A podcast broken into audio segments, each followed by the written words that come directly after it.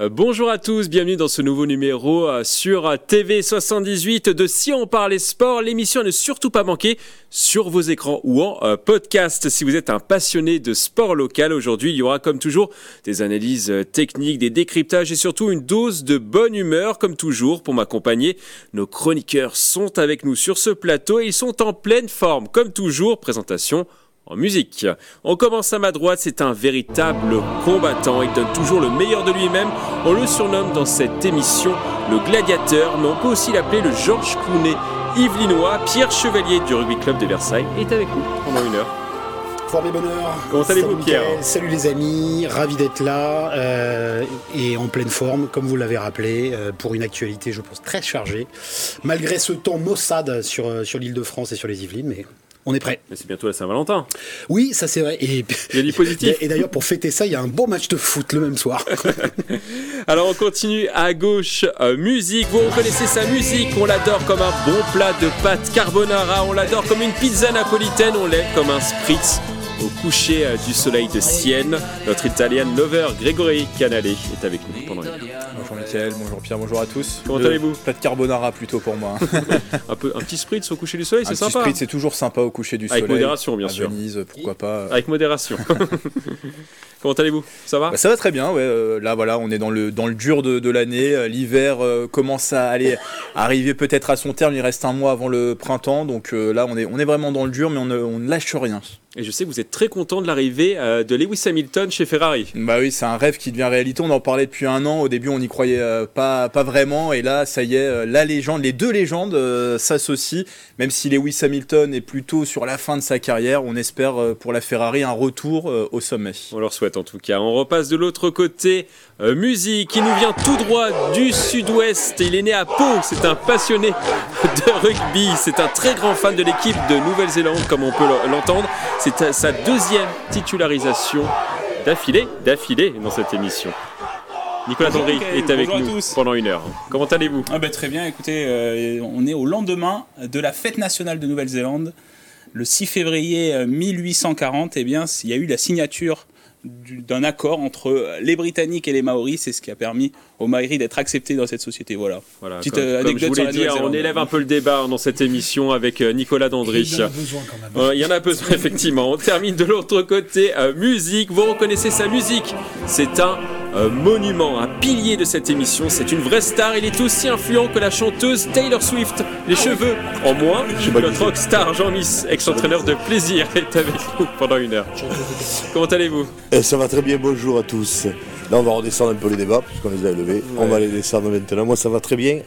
Je ne sais pas qui c'est la chanteuse. Taylor Swift. Je sais, je, je connais pas tous les. Je, ah, je, connais, je les connais pas tous. Je, crois que Pierre, je crois que Pierre connaît bien et on verra. Hein, je connais pas les remplaçants. je voulais juste faire un petit bisou à ma maman qui se remet d'une opération importante. Et on l'embrasse. Voilà. On l'embrasse. Mais elle remplit des stats Taylor Swift comme, euh, comme Jean. Hein. Oui, exactement pareil. Hein. Voilà, 80 000 personnes vous attendent à l'extérieur du studio, comme Taylor Swift. Je veux voir qui c'est quand même. Alors, avant de passer au programme de l'émission, on va parler des Jeux Olympiques de Paris 2024. Euh, la piste de BMX située à côté du Vélodrome national de 50 ans en Yvelines va être retravaillée. Les équipes ont commencé des travaux cette semaine. L'objectif est de transformer la piste pour veiller à l'équité entre les futures nations engagées et ne pas privilégier la France. Les travaux vont durer pendant les quatre prochaines semaines. Alors, votre avis sur ce euh, remodelage Qu'est-ce que vous en pensez? Pour l'équité, on valide validez pas spécialement, Jean Vous ouais, je suis, partagez aussi. Partagez. Bon, allez, on va faire un petit tour de table. Polémique. Alors, euh, pourquoi, Pierre Polémique, ça me fait penser à, au choix de l'équipe de France de rugby pendant la Coupe, euh, enfin avant, avant et pendant la Coupe du Monde de 2023, qui s'est terminée euh, l'an dernier, de, choisir, de ne pas choisir Marcoussi pour, pour, les mêmes, pour les mêmes raisons. on fait pour les soucis d'équité. Voilà, souci d'équité en disant qu'il ne faut pas que le pays hôte soit avantagé en travaillant sur ses propres installations. Mais je pense que pour le rugby comme pour le BMX, on doit être les seuls, les seuls euh, pays hôtes organisateurs à euh, opter pour cette, euh, cette phase d'équité. Alors c'est bien pour la grandeur d'âme, pour l'esprit de Pierre de Coubertin, très bien, très bien pour ça, et, et la sportivité, tout à notre honneur. Mais j'ai l'impression qu'on est vraiment les seuls à le faire, et peut-être les, les dindons de la farce en l'occurrence, de ne pas tirer profit de cet avantage euh, à domicile. Ça nous coûte suffisamment cher d'organiser les jeux à domicile. Il faut bien qu'on puisse de temps en temps. On ne connaît en pas les coûts, en tout cas, de, Oui. de remodelage de cette euh, piste Voilà. de BMX. Et ça fait beaucoup, hein. ça, fait, ça fait un avantage qu'on laisse pour un budget supplémentaire. Bon. Bon, Nicolas moi, Dandry. je- Moi, je trouve ça totalement normal parce que on le voit sur le ski. Le ski, euh, les pistes sont remodelées à chaque fois, c'est pas la même, euh, le même tracé et tout ça. Euh, chaque skieur est mis sur le même pied d'égalité avec ben, des repérages avant, de, avant la compétition. Moi, je trouve ça normal. Et puis, oui, ça, ça avantage les Français. Oui, on est chez nous. il faut bénéficier d'un certain avantage. Je pense que le public sera au rendez-vous pour pousser les athlètes français et donc bénéficier d'un certain Il avantage. y aura environ 3000 spectateurs autour du stadium Voilà, de BMX. je pense que oui, c'est sûr, que ça aurait avantagé les Français, mais je trouve que pour une équité sportive, et puis on, est sur les Jeux Olympiques quand même. L'équité sportive, c'est les valeurs du sport. Euh, les Jeux Olympiques, c'est le summum des valeurs du sport. Donc oui, je pense que c'est c'est normal que ce soit remodelé pour que chaque euh, ben, athlète du BMX soit euh, sur un pied d'égalité au départ. Grégory, On parle quand même de professionnels. Je pense qu'ils avaient le temps aussi, euh, les athlètes étrangers, pour venir étudier avant cette euh, piste de 50 ans en Yvelines. D'ailleurs, euh, au mois d'avril, il y aura, alors non pas un test event, puisque le public ne sera pas convié, mais il y aura une petite session test pour les, les athlètes qui pourront s'essayer sur cette nouvelle piste. Est-ce que dans les sports collectifs comme le football, le rugby, on va changer la pelouse à chaque fois qu'on accueille un nouvel adversaire? Je, je ne crois pas. Non, c'est pas la même chose. Ouais, je, je pousse peut-être un peu le trait, mais je force un peu le trait. Mais euh, moi, je, rejoins euh, Pierre sur euh, le fait qu'on organise les jeux. Euh, eh bien, c'est aussi de bonne guerre. Euh, la personne qui organise, qui reçoit un léger avantage, euh, peut-être un gros avantage même sur ses adversaires. Là où je rejoins pas forcément Nicolas, oui, le public, ça peut pousser euh, les, les, les, les athlètes, le spec- le- les spectateurs peuvent pousser les athlètes. Ça peut être aussi une source de stress, une source peut-être de pression, de vouloir se donner face au, à son public. Après, voilà, c'est de bonne guerre. Pour moi, quand on est à domicile, on a un léger avantage sur, sur l'adversaire. Et pour les Français, c'est qu'une fois tous les 100 ans pour euh, les Jeux Olympiques euh, d'été. Jean, qu'est-ce que vous en pensez? Ouais. Alors, vous étiez partagé, vous Mais aussi. je suis partagé. L'équité sportive, oui, d'accord, ok, l'équité sportive. Mais quand même, ça, c'est purement français. quoi. C'est vraiment purement français. On est les seuls. Après, après, je pense que ce sont des seuls règles, ça. ce Oui. sont des règles, euh, règles, qui vont un peu plus haut que la France, ça, Oui, c'est non, au niveau international. on aurait regardé, on aurait regardé la même piste, et puis c'est tout. Et puis si c'était pas content, c'était pareil.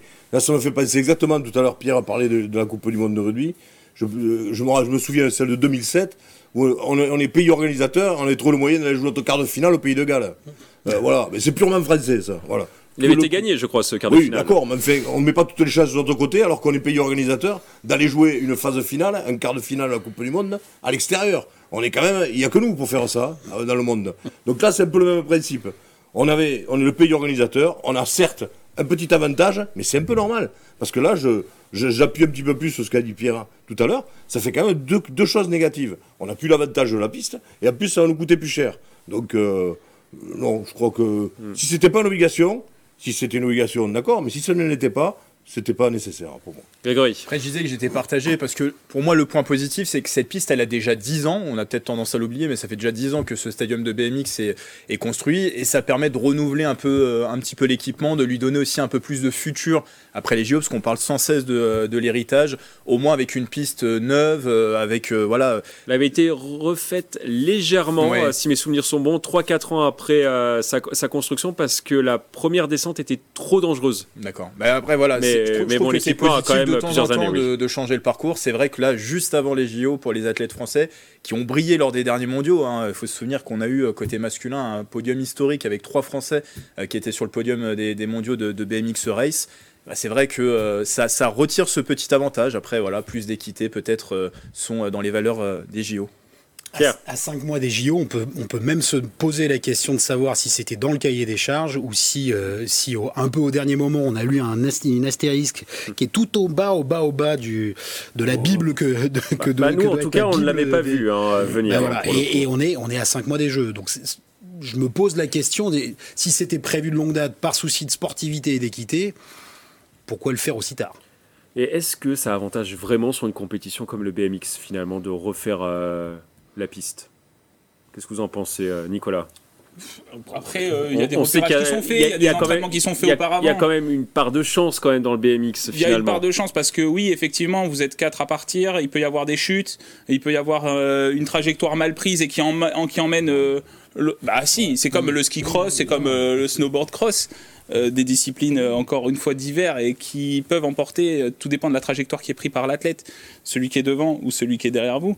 Après, euh, oui, celui qui part devant et qui maîtrise bien la piste, il a plus de chances d'arriver au bout parce qu'il peut pas, ne- il n'est pas emporté euh, dans une chute. Mais il y a une part de chance, mais comme dans tous les sports. Enfin, Donc, euh, que comme- finalement cette piste change quelque chose Oui, Genre. pour moi, euh, pour moi, oui, parce que euh, un circuit, quel qu'il soit, la connaissance d'un circuit, euh, c'est un avantage. hein. Parce que forcément, comme, disait Nicolas, il y a les trajectoires, hein, euh, et les, les- les- les- les façons d'aborder les, les virages. Et quand on a la connaissance du circuit euh, par cœur, euh, forcément, on, a- on est avantagé, ça c'est sûr. Mais c'est l'esprit chevaleresque français, ça. C'est tout, tout nous, ça. D'autant que dans le BMX, Nicolas l'a rappelé, on n'est pas à l'abri de chutes, ça arrive souvent, et euh, les Français en ont fait la meilleure expérience lors des derniers Jeux Olympiques oui. où on avait euh, Trois trois, fois- trois Français en finale. En finale, il y a eu des chutes, et au final, personne sur le podium. Donc Mm. euh, c'est vrai que de ce Si côté-là, mes souvenirs euh, sont bons, ils sont 7 à partir au départ d'une ouais, ils sont euh, 7 d'une et, zé- et compétition, 0 ouais. sur, euh, zéro sur le podium. Zéro sur le podium finalement, alors qu'il y avait trois Français qui étaient en finale. Donc si je comprends bien, il y a quand même l'équité est quand même respectée du coup si on refait la piste, Jean. Ouais, ouais, ouais, on verra que vous bien. étiez partagé. On verra bien. Je pense qu'on n'a pas remis en, en doute l'équité, c'est plutôt le pas- fait de, euh, voilà, on est à domicile et c'est normal que la- les Français aient un léger avantage. Ça, c'est sûr que y est. ça, c'est Mais on n'est pas d'accord, on n'est pas d'accord. là-dessus. Alors nous allons maintenant passer au programme de l'émission. Aujourd'hui nous allons parler euh, d'arbitrage. Le match entre Ivry et Versailles en Coupe Gambardella a été arrêté suite à des incidents avec l'arbitre. On parlera aussi de basket et des confessions de l'Ivrinois Victor euh, Wembanyama. Il parle notamment de son intégration à la NBA. Mais avant de parler euh, de ces thèmes, on va parler du PSG.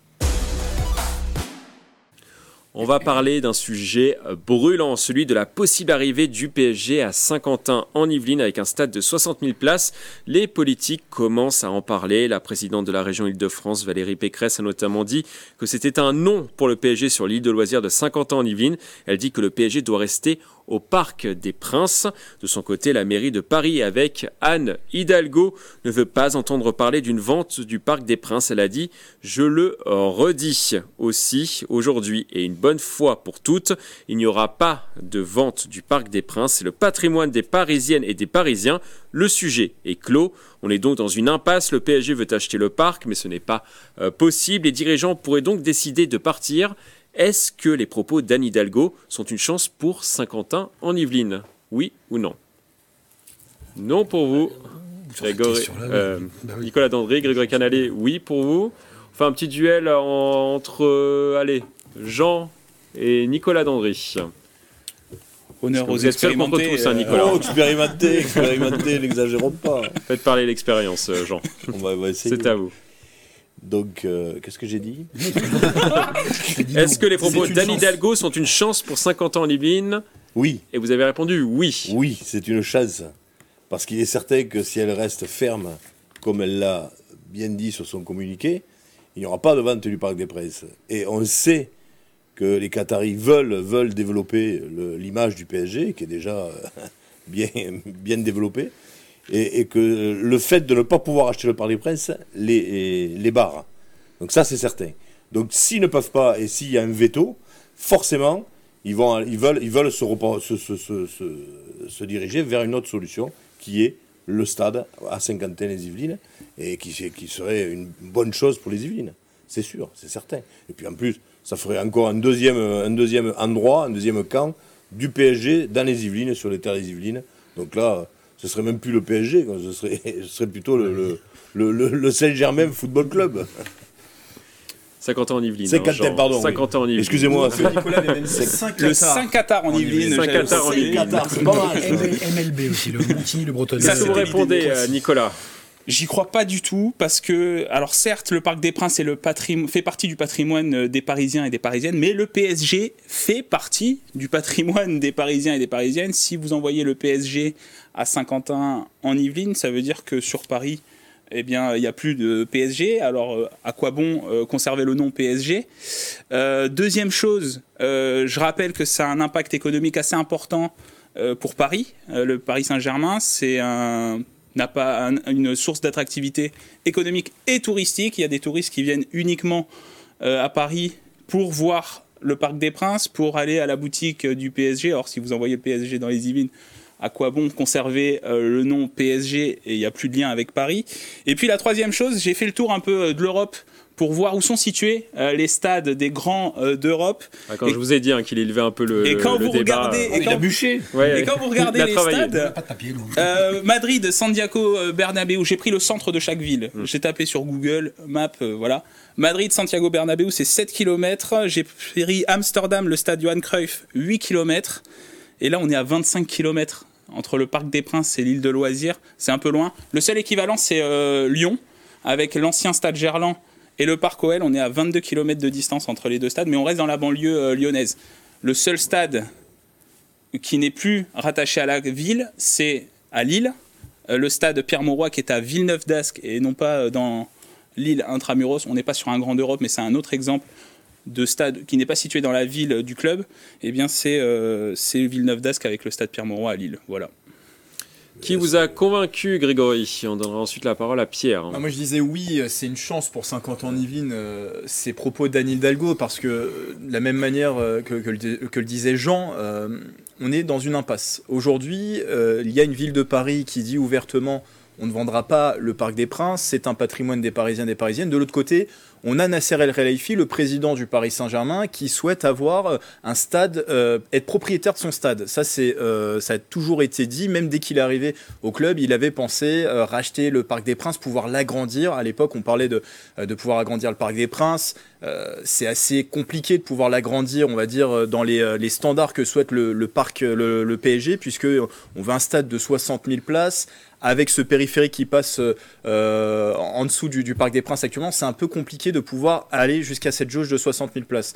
Donc, soit ils rachètent le parc pour faire des travaux d'envergure comme ils le souhaitent, soit ils vont construire ailleurs parce qu'ils veulent euh, ce stade de, propriété. Ils veulent aussi développer une expérience commerciale tout autour du Parc des Princes, avoir une boutique du PSG, pourquoi pas euh, un centre commercial un peu plus établi, un peu plus impactant aussi pour, pour la marque Paris Saint-Germain. Donc moi je vois mal comment on peut aller devant dans, ce dossier avec euh, deux personnes, Anne Hidalgo et Nasser El Khelaifi, euh, qui, selon le Parisien, ne se parlent plus depuis euh, un an et demi. Moi, j'ai du mal à avoir une issue dans ce dossier. Peut-être que l'issue, c'est dans, désormais deux ans maintenant à la ville de Paris, une alternance. Euh, il y a l'opposition de droite qui commence à dire que euh, elle n'est pas euh, opposée euh, à une vente du Parc des Princes au, au Paris Mais Saint-Germain. l'affaire devient politique finalement. Donc l'affaire devient politique. Donc à voir euh, ce qui pourrait arriver. mais je, je vois mal le PSG confirmer euh, le, le bail qui va jusqu'en 2044. Ils sont locataires exclusifs euh, du, euh, du Parc des Princes. Je vois mal le PSG euh, continuer dans cette situation euh, dans, dans ce Parc des Princes. Pierre Chevalier. Moi, à la question simple, est-ce une chance pour 50 ans Yvelines? J'ai répondu oui, donc je, je suis, euh, je suis du côté de Jean. Maintenant, du principe général sur ce dossier-là, euh, d'accord avec, euh, avec Nicolas sur la partie patrimoniale, parce que je crois que gro- grosso modo, on tourne depuis 3-4 ans autour de, gros sous et de patrimoine. Personne actuellement n'a le choix dans la date sur la période de négociation et sur la possibilité d'aboutir. Dernièrement, sortie de Pierre Rabadan qui dit euh, on fera tout pour investir aux côtés du PSG, mais on éviterait, mais tant qu'il n'y a pas de cession. Donc là, confirmation de ce que dit, euh, de ce que dit euh, sa mère, euh, M-A-I-R-E. Euh, et derrière, on a, je pense, des coups de bluff successifs pour se remettre à la table et euh, arriver, in fine, à un, stade qui est qui serait propriété euh, du PSG pour Nasser et le garder pour le patrimoine des Parisiens et des Parisiennes, je vois pas ce qu'elle voudrait en faire aussi euh, de l'autre côté. Si, la, si, la, si la ville de Paris voulait, voulait le, le garder, qui mettre si le PSG n'est pas là? Si le PSG quitte le Parc des Princes pour 50 ans en Yvelines ou ailleurs, qu'est-ce qu'il advient de ça? On avait déjà parlé en plus petit comité euh, tous les trois il y a 15 jours en disant qu'il y a, y a Jean Bouin qui est pour le rugby à 10 mètres, il, est inexploitable en l'état. Et au, final, le Qatar veut simplement un montant d'investissement pour agrandir pour faire des loges dignes de ce nom et pour avoir, un retour sur investissement aussi euh, par rapport à tous les, tous les dollars qu'ils ont mis depuis leur arrivée euh, à Paris. Donc, Conclusion, euh, oui, ça serait une chance pour n'importe quelle ville qui accueillerait et qui aurait la capacité d'accueillir un stade, un stade euh, pour le, pour le PSG. Dans les Yvelines, ça serait le deuxième, le deuxième, centre, le deuxième centre sportif pour le PSG. Donc là, là, on, on bascule sur euh, Yvelines Saint-Germain et même plus Saint-Germain. logique finalement plus. quand on y oui, pense. oui, si on veut, mais le Paris Saint-Germain, c'est la culture de Paris, c'est la culture des Parisiens, c'est Downtown Center, c'est Porte d'Auteuil. Et là, pour le coup, il y aurait, il y aurait quand même un certain nombre de, de doutes à lever si, euh, si, le, le parc, si le PSG quittait le parc. On dit dans l'oreillette que le FC Versailles serait peut-être intéressé par le Parc des Princes en cas de, Question de départ. aussi. euh, Question Grosso aussi, En cas de départ, parce qu'on sait très bien qu'ils sont obligés de jouer à Jean-Bouin. en face. Les rois chez les Euh, princes. Nicolas Dandry, Euh, un un mot sur l'affaire qui deviendrait politique. Elle l'est déjà politique et on en parlait avec Pierre il y a deux semaines euh, dans cette même émission. Euh, Aujourd'hui, Anne Hidalgo, elle a sa position. Anne Hidalgo, euh, maire socialiste. De l'autre côté, vous avez Valérie Pécresse et hier Othman Nasrou chez nos confrères de BFM Paris euh, qui s'oppose en fait au départ du Paris Saint-Germain du Parc des Princes. C'est euh, c'est clairement politique aujourd'hui. Vous avez la droite et la gauche de la région parisienne qui se disputent sur ce dossier et puis bah, qui, défendent, leur position. Tout ça pour des enjeux politiques. Euh, et, puis, voilà, clairement c'est politique. Et puis vous avez Saint-Quentin en Yvelines qui, pour son attractivité territoriale, oui, aimerait bien évidemment euh, voir euh, le Paris Saint-Germain arriver sur Saint-Quentin en Yvelines pour une attractivité territoriale à la fois économique euh, et puis touristique aussi, bien évidemment. Ça déplacerait le Paris Saint-Germain. Après, les est-ce que supporters viendraient jusque Voilà, dans les c'est ça la question, c'est ce que je disais- voir, c'est ce que je disais à- le PSG à Pierre là, et à Grégory euh, il y a deux semaines, c'est est-ce qu'aujourd'hui les ultras, des- les supporters parisiens, vont accepter ça? Je pense pas, parce que les ultras sont, font partie aussi de ce patrimoine symbolique de Paris et ils n'accepteront pas de euh, venir euh, et, faire- et parcourir 25 km Après, pour venir à Saint-Quentin. on a l'exemple inverse Sachant avec que Lyon. vous avez des supporters aussi dans les Yvelines, Ouais, bien évidemment. bien sûr, mais c'est sont- plus des Parisiens, Lyon, alors Lyon, des finalement, Yvelinois. ça fonctionne Ah plutôt oui, bien, mais hein, bon, Lyon, finalement, avec des signes. vous êtes dans une vous êtes dans la banlieue lyonnaise. Et puis Lyon, j'ai pris le stade Gerland au Parc OL, mais le Parc OL ne doit pas être euh, si loin euh, du centre-ville de Lyon. Et il y a les infrastructures. je Juste pense dire aussi. que Anne Hidalgo, dans ses propos, elle a aussi laissé une petite porte ouverte. Elle a dit qu'elle était prête à étudier de possibles transformations du Parc des Princes sans le vendre, mais Et ce serait d'investir, et d'investir, Voilà. exactement. C'est ce que Pierre et Barra peut-être aussi avec le voilà, peut-être aussi avec Et- le PSG qui paierait euh, Ouais, aussi et- pour, et pour la en transformation. Optant, en optant pour un bail amphithéotique le plus long possible, à 99 ans, par exemple, qui permettrait d'amortir une partie des, des investissements. Mais si, le, si c'est le PSG qui le fait, ils, ils ont besoin de la propriété pour, euh, pour être plus, euh, plus serein financièrement et sur, sur l'amortissement. Quand on regarde les chiffres, le Parc des Princes est aujourd'hui 48 583 places exactement.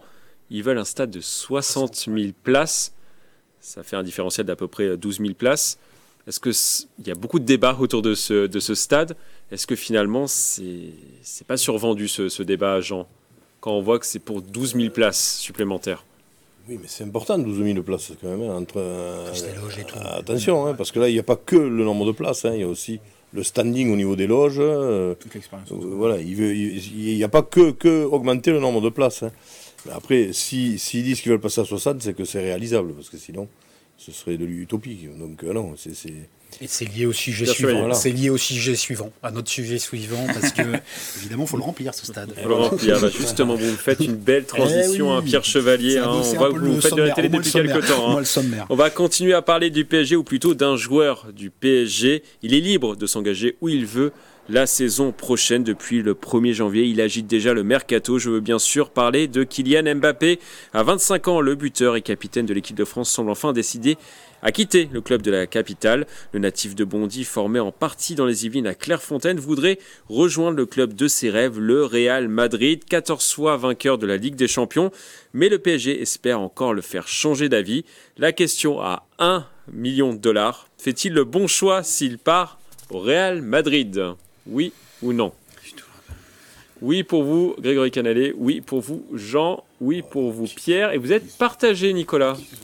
Vous êtes en désaccord avec tout le monde aujourd'hui. tout dépend du point de vue en fait. Vous allez bien? Oui, très très bien, très très bien. Allez-y. C'est le côté euh, néo-zélandais, je suis à l'heure à la néo-zélandaise.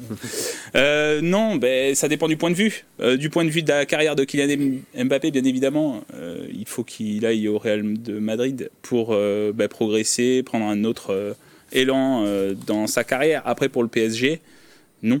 non, parce que Kylian Mbappé est le meilleur euh, buteur euh, de Ligue 1 à l'heure actuelle avec 20 buts.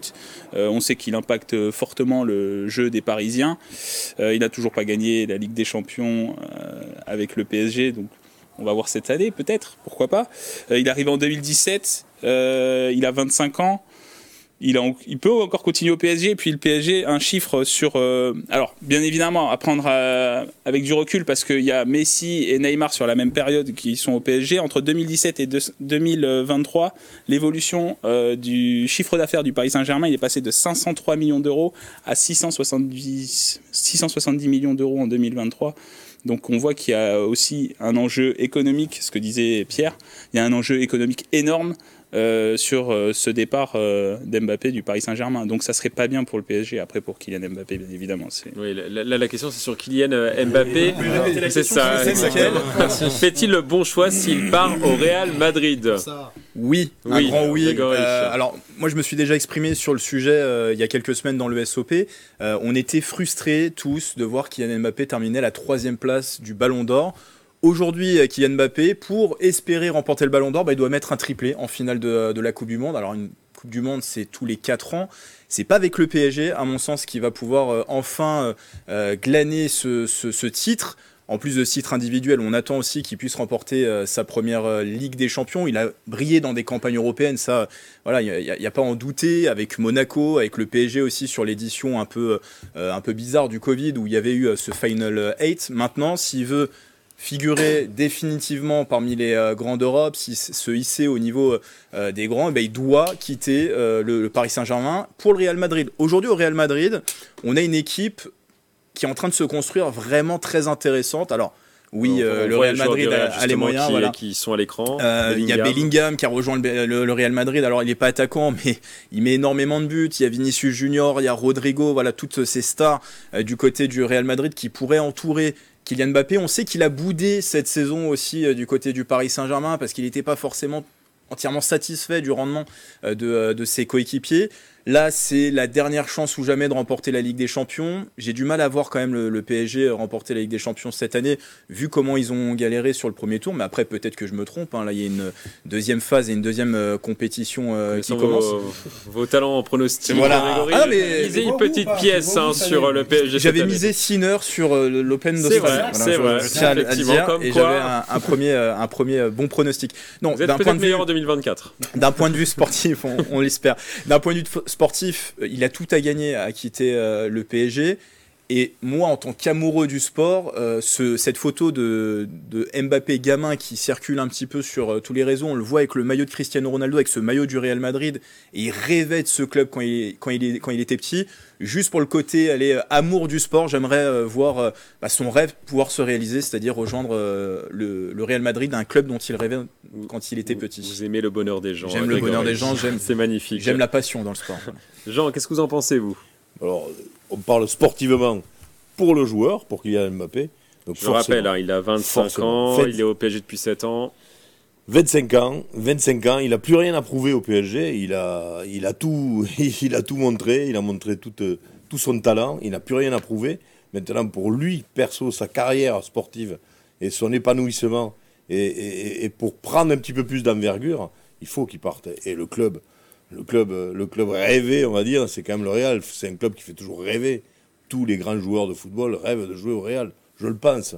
La preuve, il veut dire, c'était son rêve d'enfant. Donc il va réaliser, et non seulement pour réaliser son rêve, mais en plus, sportivement, ça va, ça va lui permettre de voir autre chose et d'évoluer certainement. Parce que de montrer autre chose, au PSG, il n'a plus rien à prouver. Il n'a plus rien. On sait que c'est un grand joueur, et il a tout fait pour le PSG. S'il y en a un qui n'a pas triché au PSG, c'est bien lui. On, on- on en a parlé tout à l'heure euh, de, de, de, de- de Neymar, ou euh, ne parlons même que Neymar, euh, lui, euh, lui au niveau des tricheurs, et- euh, voilà. Alors que Kylian Mbappé, c'est un garçon qui a tout donné pour le PSG. Aujourd'hui, il a 25 ans, il faut qu'il parte. Et que de mieux que le Real. Donc, je dis bravo. On ne parle pas du club. Bien sûr que le club perd un, un Kylian Mbappé, ça va être une énorme Ligue 1, perte. La Ligue 1 aussi. Une énorme perte. Même, même le football français, Mmh. le football, le, le championnat de la Ligue 1, ça, ça va être une perte parce que ne plus avoir ce joueur dans notre championnat. En plus, on, C'est re- on renégocie les droits télé en ce moment euh, pour la Ligue 1. Ah ben oui, On mais- va en prendre un coup, ouais, on va en prendre un coup. Bah, Là, on risque d'en prendre un coup. A priori, euh, sans Mbappé, on a déjà une décote de 20% de la Ligue 1 et Mbappé seul, Mbappé, euh, voilà, tout seul représente 140 millions d'euros par an qui sont générés pour la Ligue 1. Ah, Donc on- c'est déjà, ce serait ça en moins. Mais ça, c'est le côté les chiffres, économique. euh, hein. les chiffres C'est économiques. le côté économique. Après, on parle du sportif. Là. Est-ce qu'on peut lutter contre un rêve, Pierre? Non, non, il faut les poursuivre, il faut aller au bout. Donc la question, fait-il le bon choix comme, euh, Greg, oui, il fait le bon choix, c'est le choix qui s'impose, c'est le choix dont il rêve depuis, euh, depuis tout gamin. Nous, on se consolera comme on peut avec l'équipe de France, parce qu'on perd, on perd euh, Kylian Mbappé sur la Ligue 1. Le parc, le parc qu'on ne remplira plus de la même manière sans Mbappé, Donc, à va le quoi- à- pleurer, va le pleurer, ça c'est À quoi ça sert de construire un stade de 60 000 places, du coup? Non, c'est une vraie question. Ça, ça, c'est une vraie question parce que Après, il y l'attractivité. aura sûrement d'autres stars Il y, qui vont il y en aura, arriver. il y en aura d'autres, mais l'attractivité du PSG depuis ces huit dernières saisons sans Kylian Mbappé, c'est euh, c'est c'est la, la politique de la chaise vide. hein. Donc euh, donc c'est euh, c'est un, un vrai sujet effectivement pour les investissements euh, euh, du PSG. C'est pour ça d'ailleurs qu'ils font le forcing pour qu'il reste. Et je pense que ce qu'il se dit, c'est qu'il serait capable même de refuser une proposition euh, qu'on ne peut pas refuser au PSG. C'est-à-dire d'aller au moins 10 ans au Real, qui est déjà une belle, une belle proposition. Parce qu'on parle de 400 millions, euh, 400 millions euh, la saison. Euh, mais je crois aussi que sportivement, pour, compléter ce qui, ce qui vient d'être dit, c'est que un, un Carlo Ancelotti est plus, euh, est plus expérimenté qu'un Luis Enrique à ce stade-là pour aller chercher les trophées qui lui manquent. Ligue des Champions, Ballon d'Or. Donc c'est le choix qui s'impose, c'est son rêve en plus. Ben, écoutez, il, nous fait rêver nous, donc euh, laissons-lui les siens. Dernière question euh, sur Kylian Mbappé. Les pourcentages, je vais faire un petit tour de table, les pourcentages de chances de voir Kylian Mbappé au Real, parce que ce n'est pas encore sûr et certain hein, qu'il y aille. hein. Pourcentage de dois euh, pronostiquer. Grégory. Bah, euh, étant donné que son contrat arrive à échéance, euh, il y avait quand même une année en option, mais il l'a pas saisi. hein. L'année en option devait se négocier l'été dernier, ça n'a pas été euh, relevé. Le contrat euh, arrive à échéance cet été, donc on est quand même sur du, allez, 80-20 pour moi. 80% Il de chance de voir Kylian Mbappé partir. ouais. 90. 90 pour vous, Jean? Pour le Real ou partir? Partir, Partir. Partir. Ah oui. et, et Ah. même au Real après. Ah, Soit 10 70-30, je rajouterais juste, si il reste au PSG, c'est un choix économique. Si il part, c'est un choix sportif. ça c'est beau ça. Pierre, 100% il part et Real, Real euh, 90. ça, c'est, ça est enregistré, on verra ça dans, dans les prochaines semaines. On suivra ce dossier en tout cas avec attention. On va maintenant parler d'un autre prodige. Lui fait du basket, il mesure 2 mètres 23 et il joue en NBA. Je veux bien sûr parler de Victor Wembanyama, le joueur de 20 ans, originaire du Chinero Cancourt, est revenu sur ses premiers mois en NBA. Il a dit, je cite chez nos confrères euh, d'RMC, tout m'a surpris et il y a des choses qui continuent de me surprendre. Le plus dur, ce n'est pas physiquement, mais mentalement, d'aller sur le terrain chaque soir et de se battre pour l'équipe, parce que les gens en face veulent te tuer ou dunker sur toi. Alors on a l'impression que Victor Wembanyama est déjà le joueur à contrôler sur le terrain auprès de ses avec les joueurs ciblés par les adversaires comme un LeBron James ou un Stephen Curry. Greg Popovich ne voulait pas le lancer forcément dans le grand bain euh, tout de suite, mais il a été un petit peu obligé par la force des choses. Euh, la question sur cette thématique, Victor Wembanyama a-t-il besoin d'être plus protégé, messieurs? Non. Non pour vous, Nicolas. Non pour vous. Jean, pourquoi? Mais, tout simplement C'est le petit nouveau quand même, euh, C'est le, petit- oui, le nouveau, mais c'est pas c'est pas l'île aux enfants, euh, c'est la NBA. Donc euh, le petit nouveau, le petit nouveau, il est parti là-bas justement pour exploser et c'est ce qu'il est en train de faire. Ah. On, on va pas on va pas en faire, on va pas le remettre dans du coton. Il a 20 ans maintenant, il explose tous les tous, tous les compteurs au niveau euh, au, au niveau des performances et, et ça va devenir un grand. On est sûr maintenant que ça va devenir un grand. Donc forcément, dans la mesure où c'est où, où c'est un grand joueur, ben, c'est l'homme à abattre. Donc forcément, il va avoir, il va, il, il va, il va avoir des contrats sur lui. hein. Donc, donc euh, non, il faut pas le protéger. Il faut le laisser grandir, le laisser évoluer et surtout le laisser continuer à performer comme il le fait. Bah, il se plaint pas en tout cas, hein, c'est juste un Ouais, constat. Je hein. pense pas parce que il est, il est très bien, très bien équilibré dans sa tête et je, je, je- pas d'inquiétude pour lui. C'est l'heure du bilan. En ce moment, on est à mi-saison et euh, justement, il y a, eu pas mal de papiers qui sont sortis récemment, euh, notamment un- une interview de Greg Popovich sur le, cas Victor, qui suit finalement depuis très longtemps, euh, puisqu'il avait échangé en son temps avec Vincent Collet, qui l'a entraîné au. Euh, et ce qui est, étonnant, c'est que- qu'un entraîneur comme Popovic, très expérimenté, 28 saisons de NBA, dise en plus ce, joueur est talentueux et en plus il est intelligent et il écoute. Et Popovic est en train de le façonner comme il l'a fait avec beaucoup d'autres joueurs euh, qu'il citait en référence comme Tim Duncan et, Tony Parker euh, évidemment euh, aux Spurs. Donc le protéger, le Victor, a priori pas besoin. Il a, l'armoire, il a la caisse qu'il faut. Euh, Il continue peut-être même encore à grandir. Il a pris du, physique. Il sait qu'il est ciblé et il sait que, il l'a même dit lui euh, que les joueurs sur le parquet veulent lui faire mal. Il joue tous les deux jours, euh, tous les deux jours ou quasiment même presque tous les jours euh, sur certaines périodes. Ils en sont à, ils en sont à la moitié de la saison et il est toujours à affoler les compteurs avec euh, Il a- 20 points de il moyenne. a fait 44 matchs en 101 jours. Voilà. Donc tous les deux jours, en gros, 20 points, euh, 10, euh, 10 rebonds, il est à 3 blocs de moyenne et 3 passes. C'est ça, exactement. Donc, un. un S'en un fiche, je tiens à le rookie- préciser, Voilà. il connaît toute tête. Un rookie comme ça, euh, déjà pour la France, c'est- totalement inespéré et. Et ben, un peu comme, euh, comme Kylian Mbappé dont on vient de parler, c'est, ce sont des trésors nationaux. Euh, il n'a pas besoin, il a pas besoin de- d'être plus mis dans la ouate parce qu'il est, il est intelligent, il est talentueux, il est grand, il est polyvalent parce qu'il continue à shooter et à s'entraîner à trois points. Euh, couvé par, par Popovic et mine de rien par un projet Spurs qui va, qui va l'emmener petit à petit avec les, les vieux, les vieux rookies et les, les vieux de la draft vers les sommets. Euh, rappel, Jordan a mis 7 ans, 7 saisons avant de gagner son premier titre. On est largement dans les temps. Grégory. Pas besoin de le protéger, euh, effectivement, bah, en allant, en, en choisissant d'aller euh, très vite en NBA.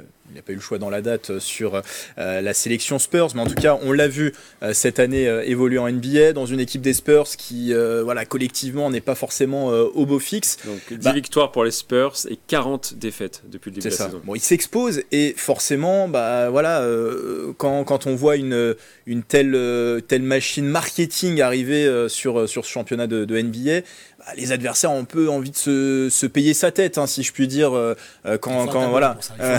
Ils, ils veulent dunker sur sa tête, Ils c'est un veulent peu un dunker sur- challenge. hein. Et voilà, c'est ça. Et euh, du coup, est-ce qu'il faut le protéger? Non, il a, il a fait ce choix aussi. euh, et euh, il, il veut, il veut continuer dans, dans cette carrière. Il faut qu'il s'endurcisse.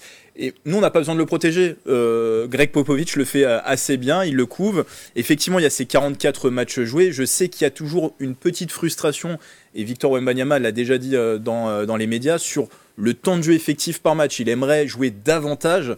Euh, donc Greg Popovich s'en charge de, de le protéger, donc c'est pas à nous de le faire. Enfin, en tout cas, c'est pas aux autres, aux autres joueurs de la NBA de le faire. Nicolas. Oui, je suis totalement d'accord avec ce qui s'est dit. Euh, en plus, euh, il doit être protégé par son entraîneur, mais je pense qu'il a un cadre familial aussi, des parents qui sont très proches de lui, donc je pense qu'il a tout ce qu'il faut pour, pour être... il est déjà protégé, Euh, même mentalement, hein, on sait que c'est un enjeu aujourd'hui assez important, euh, euh, le- la santé mentale des sportifs, je pense que mentalement, c'est un sujet qui doit être bien pris en compte aussi. Il a un préparateur le- mental. Voilà, hein. exactement. Et un voilà. hypnotiseur aussi. Voilà, ça se développe. Alors ça, c'est de bonnes nouvelles parce que aujourd'hui, la santé mentale, je, le- je le répète, est un enjeu important. On le voit dans le rugby, notamment hein, au niveau sportif et des sportifs professionnels. Euh, faut savoir que 10 victoires pour les Spurs, c'est 10 victoires où Victor Wembanyama était sur le terrain. Donc, euh, Ah oui, si- on, on voit S'il n'est pas là, il gagne pas. voilà, ben, c'est une réalité, en tout cas dans les statistiques, c'est qu'il contribue euh, à la victoire des Spurs. Je pense que mentalement, ça doit être difficile au niveau collectif, parce qu'effectivement, 15e dernier de la conférence euh, euh, Ouest, avec, vous l'avez dit, euh, 40 euh, défaites en, en 50 matchs. Euh, donc oui, ça doit être euh, mentalement dur, mais je pense que pour Victor Wembanyama, cette saison, c'est la saison de l'apprentissage. Il faut que ce soit dur, il faut qu'il se frotte euh, aux plus grands et aux, aux, aux leaders de, de la NBA euh, pour qu'il apprenne. Et je pense que ça peut lui faire de bien de, de se prendre quelques, quelques tartines, comme dirait Jean. Euh, quelques tartines pour apprendre, parce que la NBA, c'est dur, physiquement et mentalement. Mais il a dit que ça va, il gérait plutôt bien euh, Bah, la preuve qu'il cette, est euh, déjà ce prêt. début d'histoire avec la NBA. Pierre Chevalier, très On- rapidement. On, l'a souvent dit sur ce plateau, la seule chose qui le guette et qui pourrait le, le planter, c'est la blessure. Une blessure sévère. Il a déjà eu une petite alerte à la cheville, euh, à la cheville en milieu de première partie de saison. Alors apparemment, il disait que c'était pas forcément une blessure, c'était, euh, il faisait attention à sa cheville. Voilà. Ouais, il se l'est tordu quand même. Il s'est tordu à Dallas. à mais Il n'y a pas de hasard, hein, c'est qu'il y a, il y a peut-être une faiblesse au niveau de cette cheville. Alors Victor Wembanyama va participer à son premier All-Star Game dans le Rising Star Challenge du All-Star Game à Indianapolis. Il jouera le 16 février. C'est un match entre les premières et les euh, deuxièmes années, ceux qui viennent d'arriver en NBA. Il va participer aussi au Skills Challenge, un concours d'agilité où il faudra shooter, il faudra dribbler. Donc euh, on suivra ça avec attention. On en parlera sûrement dans un prochain si on parlait sport. On passe maintenant à notre page débat.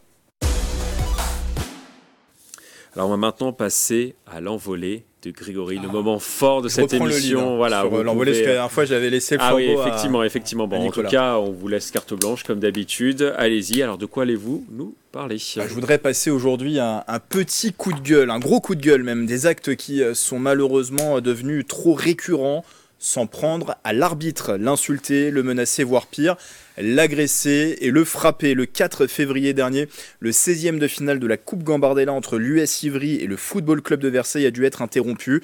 Alors que les Yvelinois menaient 2 buts à 0 à l'extérieur, l'un des arbitres assistants a été la cible de projectiles, deux bouteilles d'eau lancées dans le dos et une balle de tennis reçue alors qu'il quittait le terrain. Le banc de Versailles a été également visé par des jets d'eau. La commission de discipline de la Fédération française de football doit encore trancher dans ce dossier à l'heure où je vous parle. C'est un énième incident en ce début d'année. À la mi-janvier déjà, un arbitre de niveau régional est agressé et menacé de mort par un joueur et même par des supporters. On le voit sur ces euh, images. C'était lors d'un match à Cergy-Pontoise dans le département voisin euh, du Val d'Oise. Les exemples n'en manquent pas. Je pourrais vous en citer bien d'autres. Ce qui donne quand même l'impression que l'agression de l'arbitre est devenue banale. Ça se passe le plus souvent dans le football amateur. Là, ici, on parle de football, mais le football professionnel ne montre pas non plus l'exemple. Souvenez-vous de cette scène complètement surréaliste survenue en décembre dans le championnat turc où un président de club, non content des décisions prises pendant une rencontre, a carrément débarqué sur la pelouse pour asséner un coup de poing au visage de l'arbitre Halil Oulout Meller qui a été ensuite roué de coups au sol par plusieurs personnes. Fort heureusement, on n'en est pas encore arrivé là en Ligue 1, mais l'arbitre est régulièrement remis en question dans ses choix par les joueurs, les entraîneurs, au micro des médias, dont les propos sont entendus par de nombreux téléspectateurs ce qui n'arrange pas forcément les choses. Tout cela a malheureusement des conséquences sur le nombre d'arbitres en France. Les clubs amateurs ont des difficultés à avoir dans leur rang des arbitres licenciés. C'est pourtant une obligation. La tendance était déjà là avant le Covid, mais elle s'est accélérée. Il y a moins d'arbitres. Les jeunes recrues qui ont parfois une vocation sont vite découragés par l'isolement et le climat violent ambiant moins de candidats, mais aussi des arbitres qui disent stop. La FFF a perdu 4500 d'entre eux entre 2016 et 2021. Dans 54% des cas, la cause numéro 1 est leur démotivation et aussi euh, l'insécurité. 1000 arbitres en moins par an en moyenne, les chiffres font froid dans le dos pour un rôle pourtant primordial dans le sport.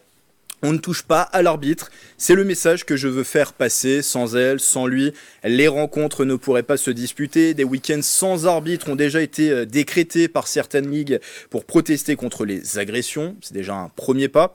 Il faut aller, selon moi, plus loin dans les sanctions contre ces imbéciles qui s'en prennent violemment à ceux qui officient sur le terrain. Aller plus loin aussi euh, dans la sensibilisation des jeunes sur le sujet. L'arbitre est une personne qui a le droit de se tromper, c'est comme dans la vie, on peut faire des erreurs. Il peut arriver que l'on soit contre ses décisions, on a le droit de lui dire, mais avec respect, et surtout sans porter atteinte à son intégrité physique. Je ne crois pas que l'arbitre fait un commentaire quand un joueur loupe une passe, dévisse une frappe ou quand le gardien fait une boulette. Et pourtant, sur les terrains amateurs, j'y suis souvent le dimanche, il y a à redire. L'arbitre, c'est un athlète presque comme les autres. Lui aussi s'entraîne à l'instar des joueurs, lui aussi se prépare et, paf- et parfois durement pour être prêt pour les rencontres du week-end. Elle aussi, lui aussi est un passionné de sport, il mérite, que- il mérite donc notre respect, et comme le disait le célèbre slogan de cette campagne de recrutement de la Fédération française de football dans les années 90, je vous laisse écouter. Arbitre de foot, on n'a pas le même maillot, mais on a la même passion. On n'a pas le même maillot, mais on a la même passion. Merci Grégory pour cette envolée. Merci à vous. Utile. Jean, qu'est-ce que vous en pensez de cette envolée? Magnifique. Magnifique, un sujet très sensible. Parce que. il Bah, Vous qui avez l'habitude en plus d'être sur le terrain. Tout à fait. Et, euh, Autour du terrain, en tout Grégory l'a dit, euh, sans arbitre, il n'y a pas de rencontre. Donc les arbitres sont une obligation au jeu. Après, moi, euh, je vais aussi pousser mon petit coup de gueule parce que je vais faire la, la- la différence entre le football et le rugby. Aujourd'hui, aujourd'hui comme toujours d'ailleurs, hein, au rugby, un arbitre, mais vous voyez même au top 14, que vous voyez du top 14 jusqu'à la plus basse euh, division, un arbitre, mais jamais vous verrez un arbitre, jamais vous verrez un arbitre euh, se faire bousculer ou, euh, encore plus se faire, frapper. Il y a un respect de l'arbitre au niveau du rugby. Pourquoi? Parce que j'aime autant vous dire que si, même si vous dites t'es un vous prenez carton rouge et sanction et vous, vous prenez minimum 4-6 matchs pour simplement avoir dit, euh, euh, avoir dit un mot déplacé, même pas une insulte. Il y a un respect de l'arbitre et il y a des sanctions lourdes qui font que l'arbitre, on n'y touche pas. Par contre, au football, je suis absolument désolé, mais comment voulez-vous qu'un amateur, on puisse respecter et éduquer les joueurs à respecter l'arbitre lorsqu'on voit à longueur de temps en Ligue 1 des joueurs venir à ça de l'arbitre, leur hurler dessus parce qu'ils ne sont pas d'accord avec leur décision? Moi je pense que là on devrait intervenir, la fédération devrait intervenir pour justement arrêter ce genre de comportement parce que les gens s'identifient. On dit que c'est normal, les jeunes s'identifient aux grands joueurs, aux, joueurs professionnels de football. Et quand ils les voient faire ça, ben, excusez-moi, mais eux, ils le font, aussi. Ils le font aussi. Donc qu'on commence déjà à le mettre sur un piédestal, l'arbitre, on n'y touche pas. Il n'y a pas de, on ne vient pas lui gueuler dessus là, co- comme on le voit. Mais, c'est inadmissible ça, inadmissible. Les joueurs, si demain on, prend les mêmes sanctions qui, sont prises au rugby, vous allez voir, vous, allez plus avoir ce genre de problème. Il n'y en aura plus. Et je ne comprends pas comment aujourd'hui on n'a pas encore franchi le- le pas et pris ce genre de mesures pour protéger l'arbitrage. Et pour, moi, si on va au-delà même des sanctions sportives, les sanctions pénales quand on agresse un arbitre sont assez lourdes. Ça va de 3 ans d'emprisonnement ferme, ça peut même monter jusqu'à 15 ans d'emprisonnement ferme si euh, l'arbitre a une infirmité de manière. euh, du- enfin, dans- Temporaire. dans- de- non, pas temporaire, justement, de- d'une manière euh, Durable. durable. Voilà, je cherchais le mot, merci. Euh, mais on a quand même l'impression que euh, on, on en reste des fois à la sanction purement sportive et qu'il n'y a pas forcément de suite pénale. On a très peu vu euh, d'agresseurs d'arbitres condamnés par la justice parce qu'ils avaient justement frappé un arbitre. Donc il faudrait peut-être être un peu plus euh, sévère aussi dans les, dans les sanctions prononcées. Euh, D'abord Nicolas Dandré et ensuite vous, Pierre Chevalier. Je vais partager l'avis euh, de Jean, mais attention, attention, on voit des choses euh, apparaître euh, dans le rugby, notamment lors de la dernière Coupe du Monde. Euh, le cyberharcèlement a augmenté. euh, par rapport aux arbitres, Ben O'Keefe qui a été ciblé par euh, de nombreux euh, supporters français qui insultaient, Qui ont était menacé. l'arbitre du match Oui, mais c'est France notre problème. Afrique du Menacé. Sud. Ouais, mais Là, on ouais, parle mais de l'arbitrage sur le terrain. hein, Attention. Ouais, alors, ben, je vais, Voilà. je vais y venir. Je vais venir. O'Keefe. Mais euh, Ben O'Keefe euh, a été menacé de mort plusieurs fois. L'arbitre de la finale a été menacé de mort aussi par des supporters en Nouvelle-Zélande. Donc ça, peut-être vigilance, petite vigilance sur euh, le cyberharcèlement et les menaces euh, faites aux arbitres euh, dans le monde du rugby. Et attention aussi, dans le rugby, je, commence à voir quelques actions, quelques actes dans le top 14 où Parfois, il y a remise en question. Alors, il n'y a pas de violence, mais attention, soyons vigilants dans le rugby à ne pas tomber dans ce qui se passe dans le football, parce qu'il y a certains joueurs qui viennent contester les arbitres. Souvent, les arbitres rugby du top 14. Au Oui, rugby oui, oui, oui. Ah, oui. Ils prennent, ils prennent minimum pénalité. Alors, pénalité, ou ils se font recadrer tout de suite par Mais les voilà, arbitres, voilà. parce que. Et par- et mais par- attention, voilà. Et par la attention, parce que ce genre de choses, on voyait pas. On voyait pas le nombre. Moi, je le vois de plus en plus, en tout cas en top 14, beaucoup de joueurs qui viennent contester les décisions de l'arbitre. ça, Certes, les arbitres sont encore fermes, Ça, mais c'est une attention, question- c'est une attention. question de génération. attention. Les, les joueurs de Chevalier. jours, euh, savent tout. je, je referai pas le débat euh, différence foot rugby par rapport au, au- au- au respect de l'arbitre. Ça, c'est dans l'ADN, c'est dans l'ADN rugby. Euh, Jeannot l'a rappelé. Le problème qu'on a là, c'est c'est un rappel ô combien utile et, et tellement navrant de, de regarder ça dans le sport globale et dans le sport amateur en particulier, c'est que c'est un problème sociétal. On a, on a deux équipes là, par exemple, à ce niveau-là, euh, qui jouent sur un terrain de foot comme elles sont dans la vie et éventuellement euh, à se, à se chercher et plus, et plus, si pas d'affinité, à se, à, se, à, se, à se frapper. Il y a eu récemment euh, en Régional 3 en Corse, c'était le week-end dernier, un match arrêté à Cargèse avec une bagarre générale et le et le- l'entraîneur qui vient séparer, qui se fait sécher et rouer de coups. Euh, On, a- en a plein des, exemples comme ça au niveau amateur et c'est vrai au niveau professionnel. Donc là, là c'est le, signal d'alarme, il est, tiré depuis très très longtemps, notamment au football, sur le respect de l'arbitre, sur la, les vertus éducatives du sport, le, le respect des uns et des autres. Il y a déjà des premières avancées. C'est que euh, des matchs de garçons sont arbitrés par des femmes, au foot comme au rugby d'ailleurs. Ça se passe bien des deux côtés, j'ose espérer. Euh, Il y a, peut-être ce, euh, euh, cette- ce respect supplémentaire en plus quand, quand c'est une femme qui, arbitre. Peut-être l'esprit maternel qui joue, qui joue et filiale. Mais on a un vrai, vrai problème là et qui qui va pas s'arranger. Qui va pas s'arranger, sauf si on, si, si on opte pour des mesures fortes avec l'exemplarité des joueurs professionnels en Ligue 1, en Ligue 2 pour le football pour que ça ruisselle au niveau amateur. Mais, euh, mais malheureusement, on en aura encore des tonnes des exemples comme ça, euh, parce que parce que la société se devient parfois se, se radicalise un petit peu, devient de plus en plus violente, et le, théâtre du sport n'est plus suffisamment protecteur pour éviter euh, pour éviter des débordements comme cela. Et je le rappelle, on n'a pas le même maillot, mais on a la même passion. Passion. On termine cette émission. Voilà, exactement. On termine cette émission euh, par du rugby. Je vous vois vous réjouir autour de cette table. hein. On va parler plus particulièrement euh, d'un rugbyman yvelinois, le joueur du Stade français euh, Léo Barré. Il a été appelé en équipe de France pour remplacer l'arrière du RCT Melvin Jaminet. Alors pour le tournoi destination et le match contre l'Irlande, le Versaillais a 21 ans. Il est bon avec son club. Faut-il le titulariser avec cette équipe de France Oui ou Pas non de date, pas de date.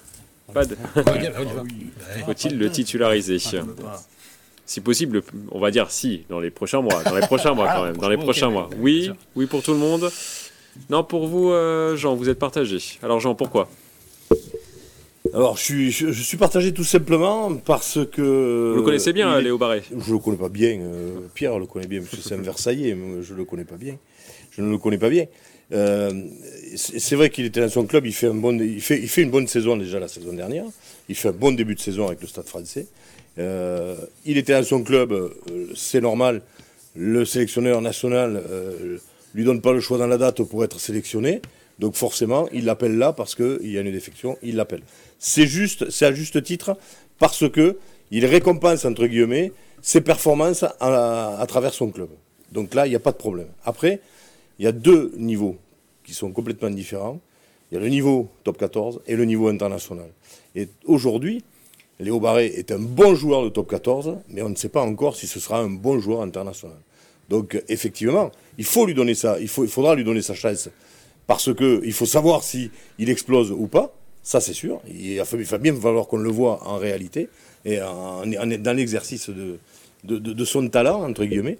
Mais là, pour l'instant, ben, il y est dans le groupe et euh, je lui souhaite qu'une chose, c'est d'être sélectionné rapidement pour voir s'il est capable de franchir le cap et de, de passer d'un bon joueur de top 14 à un bon joueur international. Nicolas Dandry, je vois que vous avez marqué quelque chose sur. Ah, au Rendez-vous en Argentine. en Argentine, parce qu'en fait l'équipe de France euh, va jouer une tournée d'été en Argentine à partir du mois de juillet. Léo Barré euh, fait partie des potentiels. Euh, alors, il pourra jouer en Argentine que si le Stade français n'est pas qualifié pour les phases finales de top 14, parce que euh, les joueurs appelés par euh, le sélectionneur de l'équipe de France, euh, ce sont ceux qui ont été éliminés et qui ne sont pas en phase finale de top 14. Donc si le Stade français n'est pas qualifié en top 14, qui pourrait être le cas, parce qu'aujourd'hui ils sont leaders du top 14, mais s'ils ne sont pas qualifiés, Léo Barré sera dans le groupe pour la tournée en Argentine et je je m'engage ici, je pense qu'il sera même titularisé à ce moment-là et connaîtra sa première sélection en Argentine parce que Fabien Galtier, il le fait depuis déjà 4 ans. il met, euh, il, différencie certains joueurs. Les joueurs premium, ceux qui sont titulaires, qui ont joué, qu'on a vu à la Coupe du Monde, et les joueurs à fort potentiel. Et les, joueurs à fort, les ovnis. voilà, comme on dit. Les joueurs à fort potentiel sont souvent appelés lors des tournées d'été. Et donc, Léo Barré en fait partie. Euh, Jean l'a rappelé, il fait une super saison l'année dernière. Il fait une très bonne saison cette année. Il a inscrit deux essais face au champion de France, le Stade Toulousain qui avait amené Léo-Antoine Dupont, Thomas Ramos, il y avait tous les joueurs alignés. Certes, ils revenaient de la Coupe du Monde, mais ils étaient là. Et Léo Barré a quand même mis deux essais euh, lors de cette rencontre. Euh, donc voilà, je, je pense que je fais ce pari qui, qui sera en Argentine cet, euh, cet été avec l'équipe de France. Pierre Chevalier, vous, vous le connaissez très bien. Oui, oui, apparemment. oui. euh, J'ai joué avec son père, tout ça, etc. à Versailles. Oui, on le connaît bien, Léo. Euh, c'est un, un, un bon pur produit versaillais, euh, couvé à l'école de rugby, et puis euh, qui, a, qui est monté. euh, petit à petit vers le stade français en passant par Massy, autre euh, bon club formateur, il faut le reconnaître. Et euh, il y a deux choses qui jouent pour lui, pour sa titularisation, son expérience en U18 et U20 malgré tout, il a, quand même, il s'est frotté certes avec des jeunes, mais euh, au niveau international. Et puis sa polyvalence, sa polyvalence où euh, il, il est capable de jouer 10, 12 ou 15. Là, il joue plutôt 15 avec. Et là, c'est le troisième, troisième élément aussi avec Laurent Labitte, qui est arrivé euh, au Stade français cette saison, qui doit toujours avoir des connexions avec Fabien Galtier, évidemment, euh, côté 15 de France. Donc, il y a, toutes les chances de le voir prochainement euh, euh, prendre sa chance en, titularisation et, au moins sur une feuille de match, peut-être peut-être en, remplaçant d'abord, et, de pouvoir faire plus que dépanner euh, à ce niveau-là parce que il est, il est pétri de talent et qu'il est polyvalent. Grégory, est-ce que c'est un cadeau ou pas aussi d'être dans cette équipe de France en ce moment où ça tourne pas super bien depuis quelques matchs? Contraire, il faut tester. hein. Bah oui, je- voilà, le- il, faut, il faut tester. Pour lui, bien sûr que c'est un cadeau euh, de pouvoir euh, peut-être s'exprimer dans, dans cette équipe euh, de France. Je pense que tout a été dit. Moi, je vais ajouter l'angle yvelinois, même si euh, on a, on a ajouté l'angle versaillais, euh, de voir un yvelinois pouvoir évoluer dans cette équipe euh, de France. Pourquoi pas? Alors, sans doute pas pour ce tournoi destination. On sait jamais, on va sait jamais. l'Italie, l'équipe qui est le- peut-être la, la plus faible de cette euh, compétition. Attention, On attention. verra, on verra lors de ce match face à Lille. qui est Attention, euh, l'émission touche bientôt à son terme. euh, vous allez vous retrouver dans les loges. hein. non, mais voilà, le, pour moi, le sport, c'est euh, euh, une forme de mérite. Et euh, c'est vrai que sur cette saison, la, la saison dernière, il a déjà été euh, très bon. Cette saison, il, il a très bien débuté. Il a fait parler de lui euh, en, en Coupe d'Europe avec ce- cet essai de 80 mètres inscrit face au, au Leicester. Donc voilà, on commence à parler de plus en plus de lui. Et je pense que ça pourrait être une juste récompense de le voir euh, très prochainement avoir euh, sa chance quand même euh, avec euh, l'équipe de France. Lui qui a eu déjà de l'expérience dans les, dans les équipes de France de jeunes, avoir euh, de l'expérience avec euh, l'équipe, euh, une chance avec l'équipe de France A, je pense que c'est mérité. Bon, Grégory, Nicolas, vous allez pouvoir vous expliquer dans les loges parce Ouais. que c'est déjà la fin de cette émission. Désolé, euh, Nicolas, vous vouliez rajouter Juste quelque très chose rapidement, je Très conclue. rapidement, vous avez 5 pour secondes. avoir hein. discuté avec lui et échangé à ce propos, focus Stade français. En plus, il a la tête sur les épaules. Il est focus Stade français. Si les performances sont là avec le Stade français, forcément, il sera appelé avec l'équipe de France. Un peu plus de 10 secondes. Alors, on va terminer comme d'habitude par une citation. Aujourd'hui, je vous propose une citation du pilote de Formule 1, Lewis Hamilton, qui va rejoindre donc Ferrari. Les enfants, croyez en vos rêves, même si c'est euh, impossible. Je vous laisse méditer sur cette phrase. À bientôt sur TV 78.